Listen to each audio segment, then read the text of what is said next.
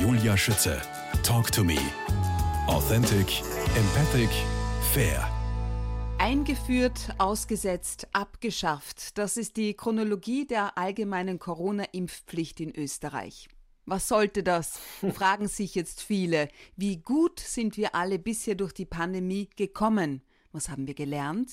Welche Auswirkungen werden uns noch eine ganze Weile begleiten? Antworten darauf liefert ein ehemaliges Mitglied der Corona Taskforce des österreichischen Gesundheitsministeriums, Arzt und Epidemiologe mit der Frage Corona des Rätsels Lösung, so der Titel seines zweiten Buches und damit willkommen Dr. Martin Sprenger. Ja, danke für die Einladung. Wessen Lösung ist Corona und welches Rätsel meinen Sie?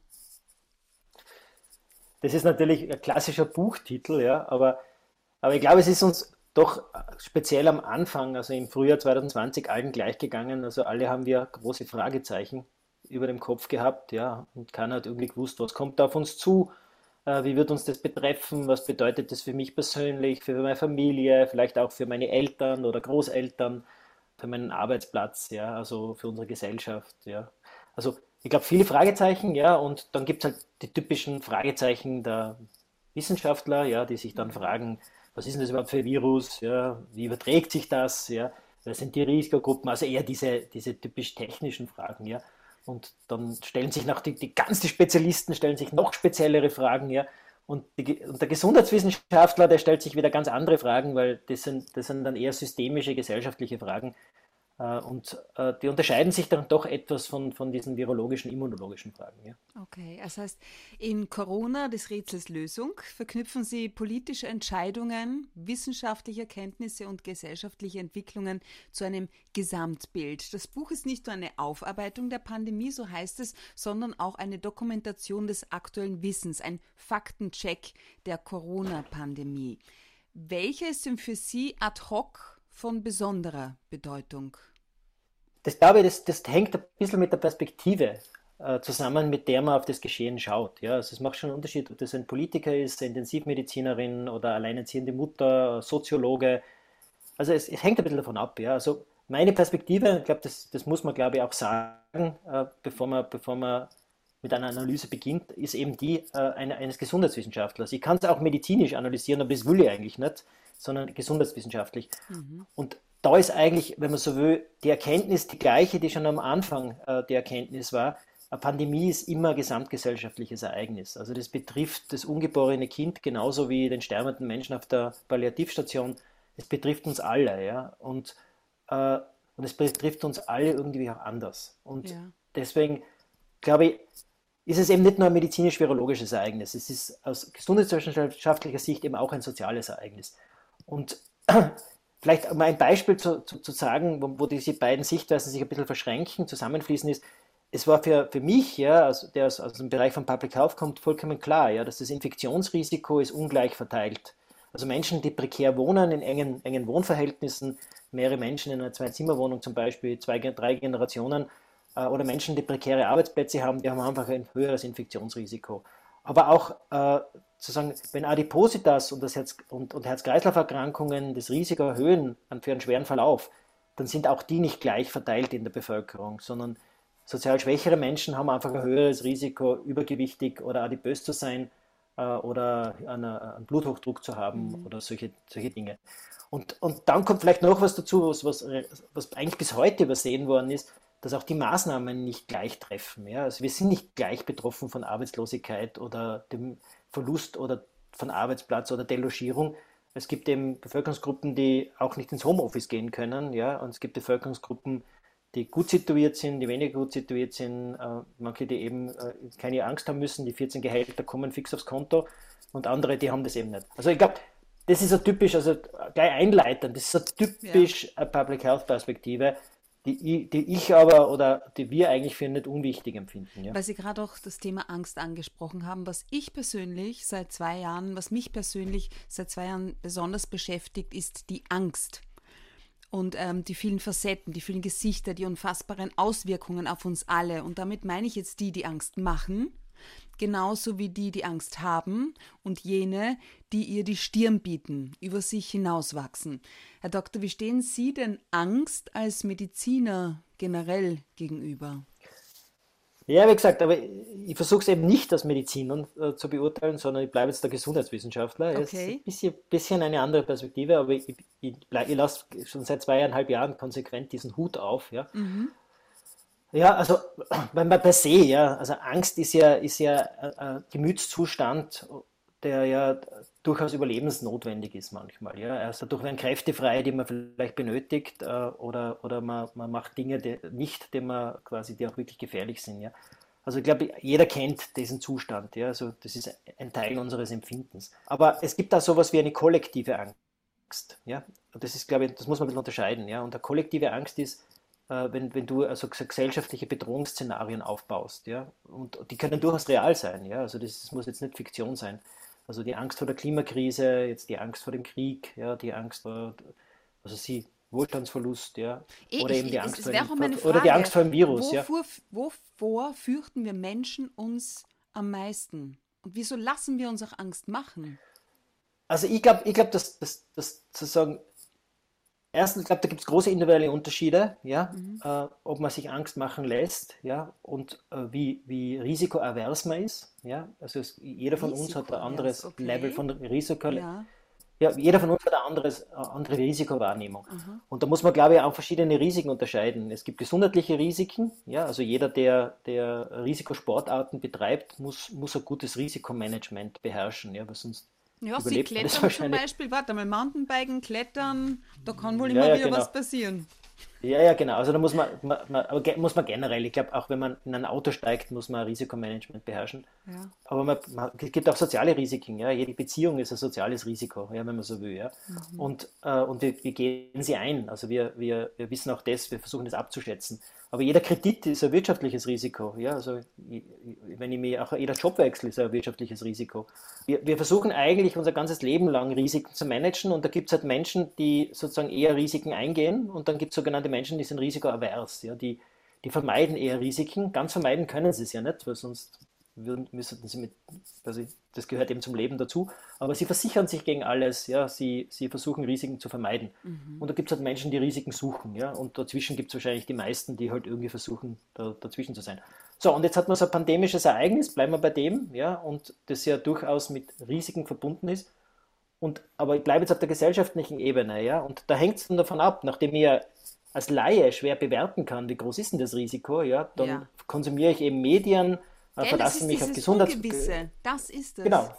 Verlasse mich auf Gesundheitsbehörden, auf die Politik, ja, hoch Pressekonferenzen zu und da verlasse ich mich eigentlich darauf, dass, dass, dass die verantwortlichen Personen das Risiko korrekt bewerten und korrekt kommunizieren und dann hoffentlich auch professionell managen. Ja, das wäre sozusagen der, der Wunsch des Bürgers ja, oder der Bürgerin. Und darüber können wir jetzt gern reden, ob das, ob das der, der Politik in den letzten zweieinhalb Jahren gelungen ist, äh, das ich Risiko glaub, wir kennen die Antworten. Genau, es ist, ihnen nicht gut, es, ist ihnen, es ist ihnen nicht gut gelungen. Mhm. Und das hat eben auch damit zu tun, dass meiner Meinung nach sehr viele Ängste sozusagen äh, nicht nur eskaliert wurden, sondern auch meiner Meinung nach bis heute hochgehalten wurden. Äh, und das ermüdet, ja, und das stumpft ab, ja, und letztendlich, letztendlich glaube ich, kostet es unglaublich viel Vertrauen. Ich meine, zum Beispiel heute, wir haben heute den Freitag, den 24. Juni 2022, in der Zeitung war zu lesen, Corona-Welle doch viel stärker als Neuinfektionszahlen. Das zeigen Proben aus 108 Kläranlagen. Hallo, was soll uns das sagen? Meine Oma hat aktuell auch Corona. Ja, es geht ihr gut. Es ist, hat sie gesagt, weniger dramatisch als eine Grippe. Was soll, was soll so eine Meldung? Ja, eh, ist eine gute Frage, ja. Aber ja, aber die Zeitungen sind immer voller Meldungen, ja. Also ob es irgendwelche Straftaten waren, Unfälle, Verkehrsunfälle und jetzt hat man halt sehr viel den Fokus, den Scheinwerfer auf diesem Infektionsgeschehen. Ja, eh, man, man, man könnte sich fragen, man könnte, man könnte sich auch fragen, haben wir, haben wir nicht andere Sorgen in dieser Gesellschaft ja, ja oder andere Baustellen, um den, die jetzt inzwischen vielleicht schon wichtiger sind? Ich glaube, es ist, was, was die Politik auch versäumt hat, dass, dass eine, Pandemie, eine Pandemie endet ja nicht damit, dass ein Virus verschwindet, ja, in der Regel. Ja, also solche Das SARS-CoV-2 wird nicht verschwinden, sondern Pandemien werden, werden in der Regel sozial beendet. Sozial beenden bedeutet, dass, dass eine Gesellschaft, und ich glaube, speziell skandinavische Gesellschaften haben eigentlich diesen Schritt schon gemacht, die sagen, ja, SARS-CoV-2 wird nicht verschwinden, es werden Menschen daran erkranken, es werden Menschen daran versterben. Wir werden uns bemühen, natürlich Krankheitsfälle zu verhindern, so wie wir Herz-Kreislauf-Erkrankungen verhindern wollen, Herzinfarkte, Krebserkrankungen, Verkehrsunfälle. Wir wollen, natürlich werden wir da Maßnahmen setzen, aber wir werden, wir werden nicht hysterisch. Ja? Alle diese Maßnahmen müssen verhältnismäßig sein, sie müssen äh, in unser Leben, in unseren Alltag integrierbar sein. Äh, sie müssen, die dürfen uns nicht verrückt machen. Ja? Mhm. Und weil Sie sagen, den, auch, den Schritt hat Österreich noch nicht gesetzt. Ja? Weil Sie auch sagen, eben nicht verrückt machen. Wovon ich persönlich überzeugt bin, ist ja auch, dass Angst das Immunsystem schwächt. Ja? Das wäre die, die einzige Instanz, die das, die das Virus eigentlich bekämpft, oder was sagen Sie? Ja, ja, eh, aber ich würde mal sagen, das ist, das ist ein wichtiger Faktor. Ja? Meine, Christian Schubert betont das ja auch immer äh, als, als, als Psychoneuroimmunologe. Ja. Er sagt, die Psyche ist, ist, ist natürlich auch ein Trigger unseres Immunsystems. Das wissen wir ja alle ja, aus Erfahrung, aber das wissen wir auch aus Studien. Mhm. Aber unser, unser Immunsystem ist per se ein Wunder, ja, das muss man auch sagen, ja, wo, wo, wo, wo man vieles ja noch nicht versteht, äh, wie es jetzt wirklich Was funktioniert. Was ich zum Beispiel nicht verstehe, ist, und da verstehe ich auch nicht, aus welchem Grund sich da Forscher nicht draufsetzen, manche Leute bekommen es nicht, unter Anführungsstrichen. Ja? Ich hatte es ja, offenbar, spannend. aber ich habe es nicht gehabt. Ja. ja, ja. Ja, ja, also das, Niemals das, positiv, aber ich ja. habe Antikörper. Und äh, ich bin zwar Blutgruppe 0 positiv. Aber das kann es ja nicht gewesen sein, weil es gibt auch Leute, die null positiv sind und es doch haben. Warum setzen sich Forscher nicht darauf, um herauszufinden, was mit Leuten wie mir los ist? Also es ist nicht so, dass man, dass man das nicht versucht äh, zu verstehen, ja. Mhm. Und also das kann vielerlei Gründe haben, ja. Also es, es entweder klingt das Immunsystem einfach relativ gut, ja, also Viren, die man, die man meistens ja einatmet, sozusagen zu eliminieren man, man, hat auch so Hypothesen, dass das eben mit der genannten Blutgruppe zusammenhängt. Mhm. Äh, auch Kinder können es besser als Erwachsene. Ja, also 40, 50 Prozent der Kinder, jetzt unter Omikron noch viel, viel mehr, waren, waren immer schon asymptomatisch krank, ja, haben das überhaupt nicht mitbekommen, dass sie sich infiziert haben. Nicht einmal die Eltern haben mitbekommen, dass die Kinder krank waren. Auch, auch die Erwachsenen. Also das gibt es, das wissen wir seit, seit, seit, Beginn der Pandemie. Es war ja, selbst, selbst, selbst, am, selbst am Beginn der Pandemie haben wir, wir auch in, in, in Alten- und Pflegeheimen gesehen, dass mhm. das, das, Virus quasi rauscht durch ein, durch ein Altenpflegeheim durch und am gleichen Gang, gleiche Pflegestufe, die Frau Meier verstirbt und die Frau Müller hat ein bisschen Halskratzen. Ja. Genau. Und keiner kann sich erklären, äh, wie kommt es zu so unterschiedlichen Verläufen, gleiches Alter, gleiche Pflegestufe, gleiche Vorerkrankungen. Äh, und das können wir bis heute noch nicht erklären. Es gibt Hypothesen, wie gesagt, äh, entweder unterschiedliche Viruslast, oder, oder Kreuzimmunität, also dass man andere Coronaviren gehabt hat oder vielleicht einfach nur Glück. Ja. Also mhm. es gibt gibt viele Erklärungen. Faktum, Sie, ist, ja. Faktum, Faktum ist, unabhängig von dem Beispiel mit der Frau Müller und der Frau Meier, ja, also wir wissen, das Risiko im Krankenhaus zu landen zwischen einem gesunden Kind ja, und einem hochbetagten Menschen, das schwankt um den Faktor 1000 und mehr. Ja. Und wenn es um Sterberisiko geht, dann sind wir schon beim Faktor 10.000 und mehr. Also es gibt riesig große, äh, ja. riesig große Unterschiede äh, in der Wahrscheinlichkeit, im Krankenhaus zu landen oder zu versterben. Und das meine ich jetzt wieder, das muss man der Bevölkerung kommunizieren. Also man hätte relativ früh gesunden jungen Menschen gleich mal Ängste nehmen können, äh, sie eigentlich sozusagen, sie sind keine, keine gefährdete Bevölkerungsgruppe. No. Ja. No. Und, äh, und das wissen wir heute, ja, und das war leider, leider über Monate, wenn man sogar, Jahr, sogar Jahre, anderthalb Jahre, war viel zu stark auch äh, zu sagen, alle haben das gleiche Risiko, so quasi, ja, und das stimmt natürlich nicht. Die Nebenwirkungen sind halt jetzt zum Teil verheerend, wie auch der Dr. Plener mir in einem Podcast-Interview ähm, erzählt hat, Leiter der Kinder- und Jugendpsychiatrie am AKH. Achso, ja, ja, klar. Ja, ja. genau. Ähm, weil, weil wir gerade über Kinder sprechen äh, äh, die Pandemie als soziales Ereignis schreiben Sie im Buch, leider wurde kaum ein Gesundheitsziel so sträflich vernachlässigt wie jenes, gesundes Aufwachsen für Kinder und Jugendliche bestmöglich gestalten. Wie lauten die Fakten dazu, Herr Doktor? Ich glaube, da, da, da muss man jetzt kein, Arzt sein, ja, und kein Gesundheitswissenschaftler, ja. Man, Kinder und Jugendliche sind die gesündeste Bevölkerungsgruppe, ja. Das ist uns, muss uns allen klar sein, ja. Also die sind, die sind am seltensten im Krankenhaus, die versterben am seltensten, ja. Also der Tod im Kinder- und Jugendalter ist, ist ein unglaublich seltenes Ereignis, ja. Es ist meistens sind Unfälle, ja, äh, oder, oder Verletzungen, ja. Also Das ist einfach eine unglaublich gesunde Bevölkerungsgruppe. Ja. Und das nächste, was natürlich jeder weiß, die haben noch ein ganz langes Leben vor sich. Ja. Also die, wenn ich, wenn ich zehn Jahre alt bin, ja, quasi habe in Österreich 70, 80 Lebensjahre noch vor mir. Ja. Und das sind ja hoffentlich auch gesunde und erfüllte und qualitativ hochwertige Lebensjahre. Ja. Und ich glaube, auch allen von uns ist klar, ja, also diese, diese Kinder und Jugendlichen, das sind, das sind irgendwann die Erwerbstätigen, das ist irgendwann einmal die Stütze unserer Gesellschaft, das ist die zukünftige Generation, die dann äh, wieder für uns unser Pensionssystem finanziert, wenn wir alt sind. Ja. So, also das muss uns irgendwie allen klar sein, ja, und, äh, und Kinder und Jugendliche sind per se schützensbedürftig, ja, in vielerlei Beziehungen. Ja. Und wenn man, wenn man jetzt so ein Ereignis hat und relativ rasch, gleich am Anfang, zum Glück feststellt, dass Kinder und Jugendliche von SARS-CoV-2 sehr, sehr wenig betroffen sind. Ja, sehr, sehr wenig betroffen sind. Dass sie schwer erkranken, vor allem gesunde Kinder und Jugendliche. Dann muss sie eigentlich, so wie skandinavische Länder gemacht haben, wirklich vorbildhaft gemacht haben, dann muss sie versuchen, die möglichst unbelastet durch die, wie ja. immer lang die Pandemie dauert, man wusste damals nicht, ein Jahr, zwei Jahre, drei Jahre, muss man die quasi durch die Pandemie führen. Und dazu gehört, dass man äh, das soziale Interaktion erlaubt, dass man Bildungssysteme also möglichst wenig eingreift, aber auch in Familiensysteme möglichst wenig eingreift, dass man Kinder und Jugendliche, man kann es wirklich so formulieren, bestmöglich in Ruhe lässt. Ja? Und das, also mit Testen in Ruhe lässt, ja, auch mit Masken in Ruhe lässt, dass man sie einfach bestmöglich in Ruhe lässt. Ja? Also unter Zwölfjährige sind in Skandinavien eigentlich äh, fast vollkommen in Ruhe gelassen worden. Und das sieht man jetzt in Studien, wie sich das ausgezahlt hat. Ja? Und wie, zwar wie auf ganz, äh, ja, also das psychosozial quasi spurlos, also, also wie vor der Pandemie. Also die haben die haben Werte, die können wir uns in Österreich nur wünschen. Ja? Welche Werte? Also Welche Werte? Ist, ich möchte es wissen. Ja, gleich, es ist, es ist gleich. Ja? Also Sie sehen keinen Unterschied. Ja? Also ja. Die, haben, die haben sogenannte Längsschnittstudien, also beobachten repräsentative Gruppen von Kindern und Jugendlichen schon seit 2015, 2016, 2017, 2018, 2019, 2020, 2021, mhm. 2022 und sehen eigentlich in der Pandemie, hat sich da im Stresslevel von der psychosozialen Belastung, Depressionen, Suizidgedanken nichts verändert. Während bei uns hat sich massiv was verändert. Ich weiß, das hat der Dr. Plener ja, mir alles bestätigt im Interview. Woran liegt das? Liegt das an unserer Mentalität und damit auch an der Politik, an den Medien? Was ist bei uns falsch gelaufen? Ja, man, äh, das, es ist, ist sicher multifaktor. denken keine Ahnung.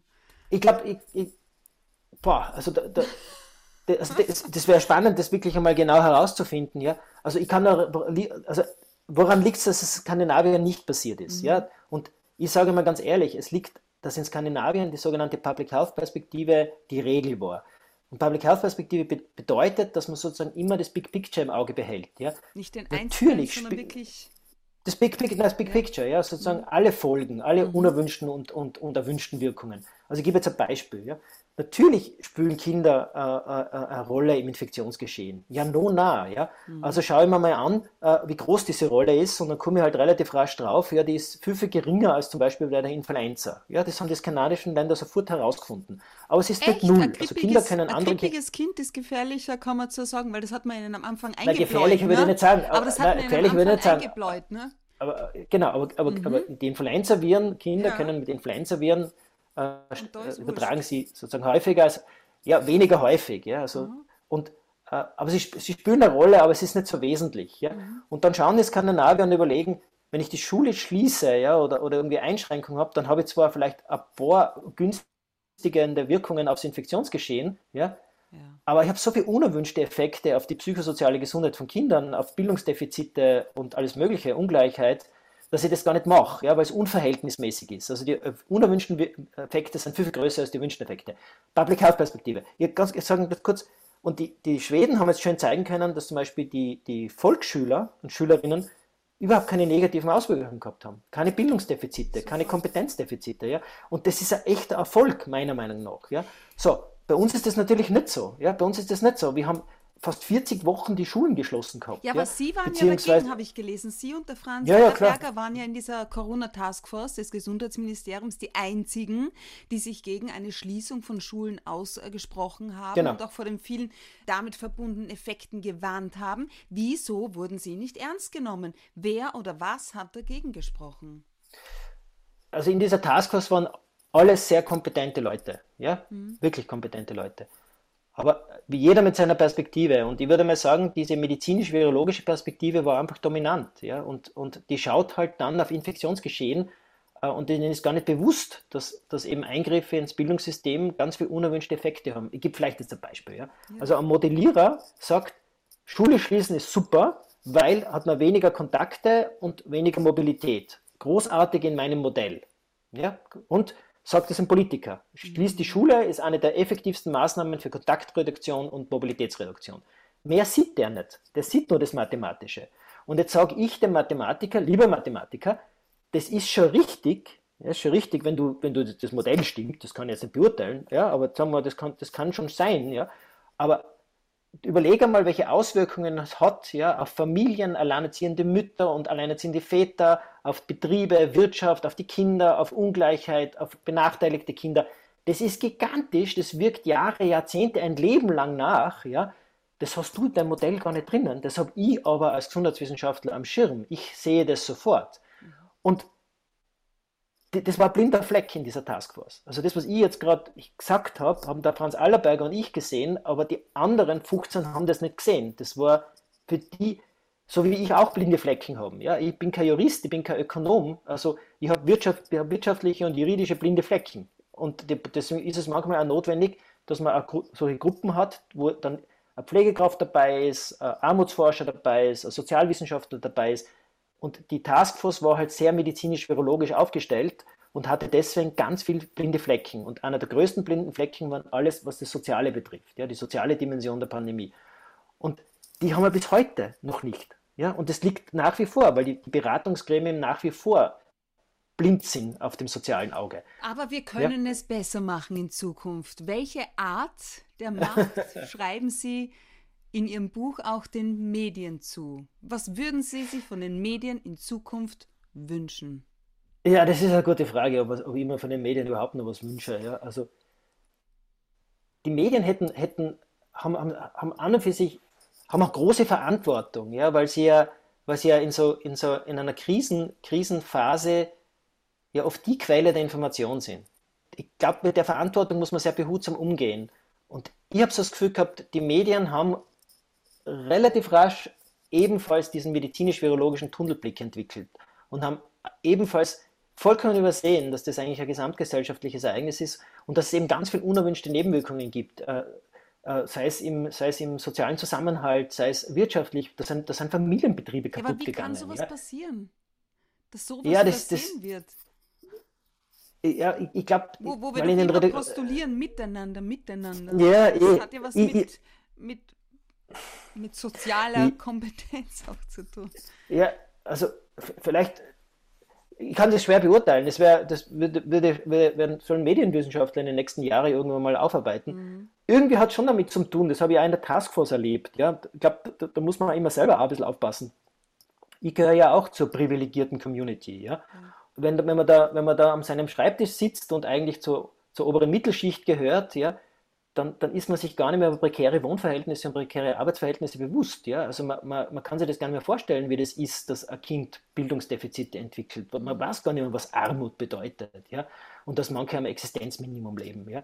Ich glaube halt auch, dass, dass Journalistinnen und Journalisten da irgendwie schon so abgehoben sind in einer, in einer Elfen, Elfenbeinturmblase, dass sie das vollkommen, aber wirklich übersehen haben. Die haben das ausgeblendet und dann hat es natürlich auch nicht gut zum Narrativ gepasst, ja, dass man plötzlich auch die unerwünschten Effekte von Maßnahmen sozusagen mit, mit in den Artikel nimmt, ja, sondern es ist immer nur darum gegangen, uh, flatten the curve, ja, uh, und, und uh, irgendwie Krankenausfälle zu verhindern und alles Mögliche und hat dabei gigantische blinde Flecken entwickelt, die fast, fast, fast wie so ein Groupthink-Phänomen bezeichnet es. Also man lebt so in einer Blase, ja, wo man dann nur mehr Informationen reinlässt, die sozusagen die eigene Haltung bestätigen. Und das Erschreckende ist, dass da wirklich sehr, sehr gute Journalistinnen und Journalisten meiner Meinung nach in diese, in diese, in diese Blase gefallen sind und da bis heute sich auch noch drinnen befinden. Und sich auch zum Beispiel durch Berichte von Kinder- und Jugendpsychiatrien und Depressionen und, und eben von der Donau-Universität Krems von, von äh, wie, wie, wie Kinder und Jugendliche beeindrucken lassen, sondern das ist mein Gott, ja, so auf die Art, ja, sollen nicht so viel herumjammern, ja.